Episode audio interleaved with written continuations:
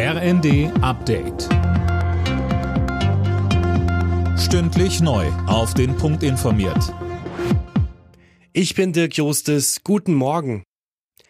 Schon bald soll wieder Getreide aus der Ukraine über das Schwarze Meer abtransportiert werden können. Das sieht ein Abkommen vor, das Russland und die Ukraine heute unterzeichnen sollen.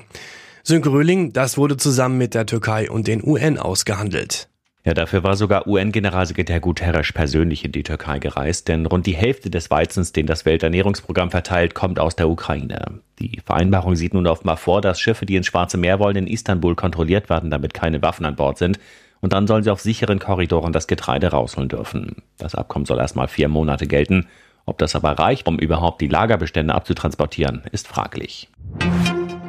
Durch die Pipeline Nord Stream 1 fließt wieder Gas. Trotzdem ist Russland kein verlässlicher Partner, so Bundeswirtschaftsminister Habeck im ZDF. Kremlchef Putin nutze den Gashebel immer wieder strategisch, um Deutschland und Europa zu spalten, so Habeck. Deswegen sei es wichtig, jetzt Gas zu sparen. Eine Verlängerung des 9-Euro-Tickets um zwei Monate bis Oktober, das schlägt der Verband deutscher Verkehrsunternehmen vor. So würde es genug Zeit geben, um ein dauerhaftes Angebot zu entwickeln, sagte Hauptgeschäftsführer Wolf der SZ. Ein Vorbild für Generationen von Nationalspielern, das sagt Bundestrainer Hansi Flick zum Tod von Uwe Seeler. Kanzler Scholz twitterte, Seeler sei ein Vorbild für viele, eine Legende gewesen.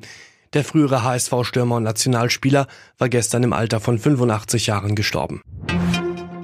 Bei der Frauenfußball-EM steht das deutsche Team im Halbfinale. Gegen Österreich setzten sich die Deutschen mit 2 zu 0 durch, taten sich aber lange schwer. Bundestrainerin Martina Voss-Tecklenburg sagt im ersten. Sie haben uns alles abverlangt. Wir haben nicht ganz so in unser Spiel gefunden, waren im Spielaufbau nicht ganz so mutig, haben nicht die Lösungen angestrebt, die wir uns eigentlich taktisch vorgenommen haben. Aber insgesamt äh, einfach ein Riesenspiel und wir sind glücklich, dass wir 2-0 gewonnen haben. Im Halbfinale geht's dann entweder gegen Frankreich oder die Niederlande. Alle Nachrichten auf rnd.de